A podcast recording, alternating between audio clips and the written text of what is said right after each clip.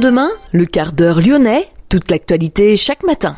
Parce que Lyon demain se dessine aujourd'hui, voici l'essentiel de l'actualité. En ce jeudi, nous sommes le 14 décembre. Attention, si vous habitez Villeurbanne ou Vaux-en-Velin, vous risquez de recevoir un message d'alerte sur votre téléphone aujourd'hui.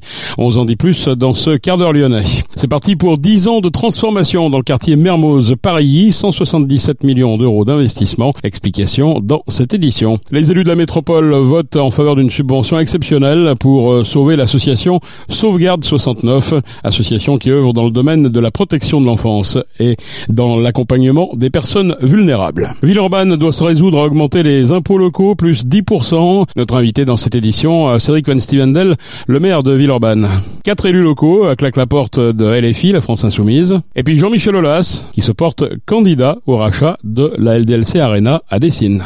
Lyon demain, le quart d'heure lyonnais, toute l'actualité chaque matin, Gérald de Bouchon. Bonjour à toutes, euh, bonjour à tous. Euh, certains habitants de Villeurbanne et Vaux-en-Velin vont recevoir un message d'alerte sur leur téléphone ce jeudi matin.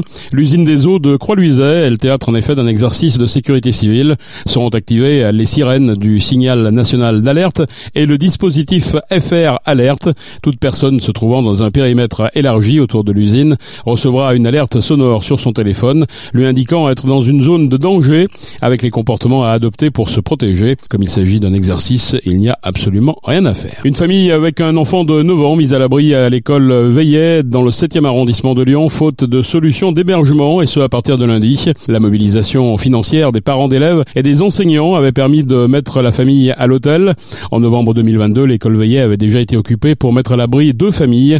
Une dizaine d'écoles de l'agglomération sont actuellement occupées à titre de solution d'urgence. C'est enfin parti pour euh, dix 10 ans de transformation dans le quartier Mermoz euh. Tous les acteurs sont tombés d'accord. La ville, la métropole ou encore l'ANRU. 177 millions d'euros d'investissement. Les élus métropolitains ont voté cette semaine la convention du nouveau programme national de renouvellement urbain du quartier prioritaire de Paris à Bron avec la subvention d'équipement à Lyon Métropole Habitat pour la réalisation d'opérations de démolition et de recyclage de logements sociaux. 536 logements seront réhabilités dans les unités UC3 et UC4. 401 logements seront démolis dans l'unité 5 et l'unité 6A. 166 logements seront transformés dans l'unité UC5 en logements sociaux étudiants et en logements locatifs intermédiaires. Prévu aussi la construction de 700 logements neufs permettant de passer d'un taux de logement social avoisinant les 100% dans ce quartier à un taux de l'ordre de 65%. Bron investira près de 40 millions d'euros pour la construction d'un groupe scolaire, d'un gymnase, d'un centre social et une crèche. Lyon demain, un site internet, du son, de l'image, un média complet pour les Lyonnais qui font avancer la ville. Les élus de la métropole ont voté en faveur d'une subvention exceptionnelle de 2,6 millions d'euros pour éponger une partie du déficit de l'association Sauvegarde 69, déficit qui s'élève à 4,2 millions d'euros pour l'année 2022. Cette association œuvre dans le domaine de la protection de l'enfance et plus largement dans celui de l'accompagnement des personnes vulnérables. Un plan de redressement économique obligeant la structure à des mesures d'économie a été mis en place cette année. Bruno Bernard promet un suivi serré du plan de redressement en cours. La commune de Grigny, au sud de Lyon, veut devenir Grigny-sur-Rhône. L'objectif étant d'éviter les soucis liés à son homonymie avec Grigny en Essonne, et également avec Grigny, un village du nord de la France. Les élus métropolitains étaient appelés à donner leur avis cette semaine. Ils ont rendu un avis favorable au changement de nom de la commune. Une première demande avait échoué, toutefois dans les années 2010. Le Conseil d'État avait estimé en effet que les villes du même nom étaient trop loin pour qu'on puisse les confondre. Lyon demain? La radio lyonnaise a écouté partout dans le monde. Villeurbanne doit se résoudre à augmenter les impôts locaux, les taux des taxes foncières bâties et non bâties, ainsi que celui de la taxe d'habitation des résidences secondaires seront relevés de 10%. En moyenne, la hausse devrait s'élever à 58 euros par foyer. Objectif, maintenir un niveau d'investissement qualifié d'exceptionnel par le maire Cédric Van Stevendel que nous avons rencontré.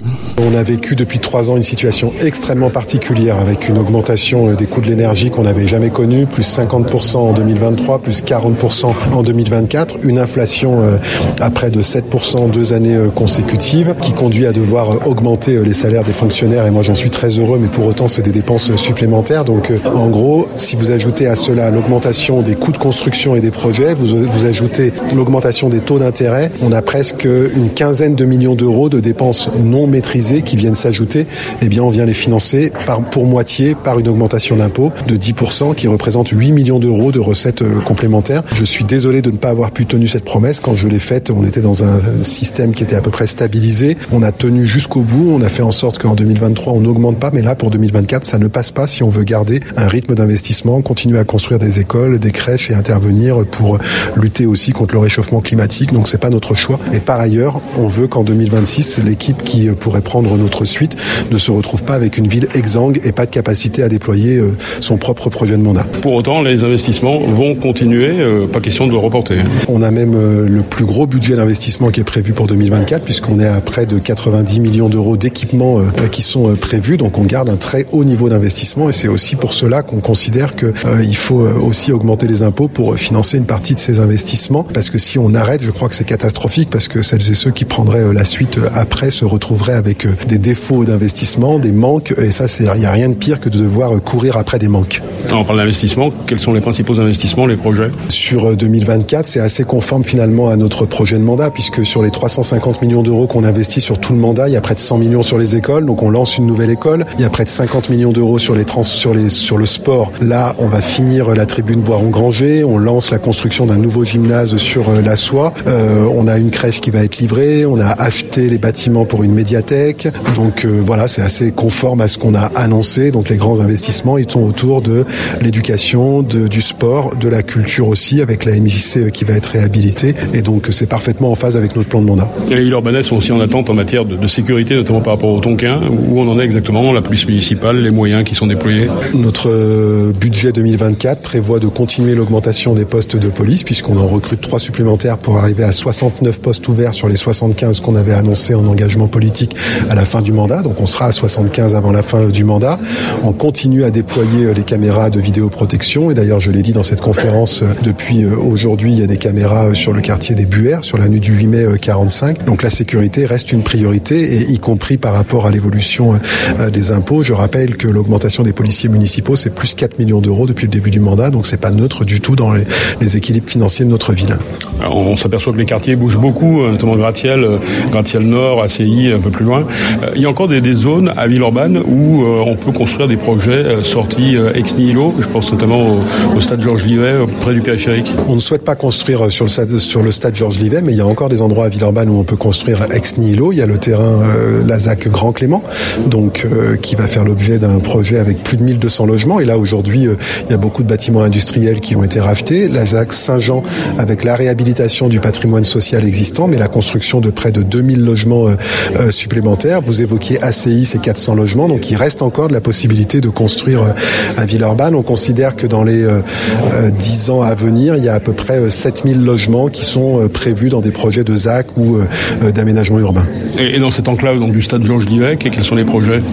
Et quelle est la méthode surtout? Pour le stade Georges Livet, en fait, on lance une très grande concertation et rien n'est défini. Simplement, nous, on avait dit qu'on voulait en faire un lieu dédié au sport et aux loisirs. On l'avait mis dans notre programme municipal, donc on lance une concertation autour de ça. Ça doit s'inscrire avec le projet de réhabilitation de l'Astrobal qu'on a engagé euh, maintenant, mais pour autant, pour le reste, il y a plein de choses qui sont à inventer et donc on attend aussi ce que nous diront les habitants sur un processus un peu particulier puisque là, on vraiment on construit avec eux le projet. Euh, simplement, le stade Gilles Georges Livet, il fait partie euh, des choses qui pourront évoluer demain et qui pourraient être autre chose, des terrains de basket, des terrains, des plus petits terrains de sport. voilà, tout est à imaginer. Cédric Van Stevendel, le maire PS de Villeurbanne.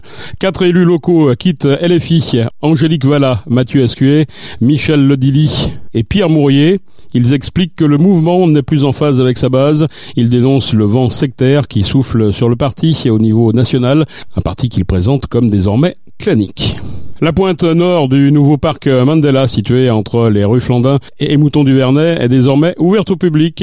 Un secteur sportif avec des tables de tennis, un, terrain multisport, une aire de glisse pour les enfants, également une promenade piétonne de 12 mètres de large. Une centaine d'arbres ont été plantés, des arbustes et des vivaces. Les travaux d'aménagement vont reprendre dès le 15 janvier. Le reste de l'esplanade sera livré début 2025. Jean-Michel Aulas va lui démissionner du poste d'administrateur de l'Olympique Lyonnais Group pour se porter candidat via sa société Allnest au rachat de l'Arena à Dessine. John Textor a l'intention de la vendre.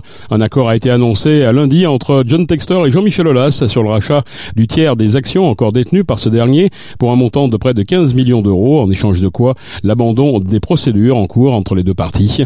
Mais on sait que Tony Parker est aussi candidat pour le rachat de la salle. Le match des 32e de finale entre l'Olympique lyonnais et le CA Pontarlier sera délocalisé. Le stade actuel du club du Haut-Douf ne répond pas aux normes fixées par la fédération.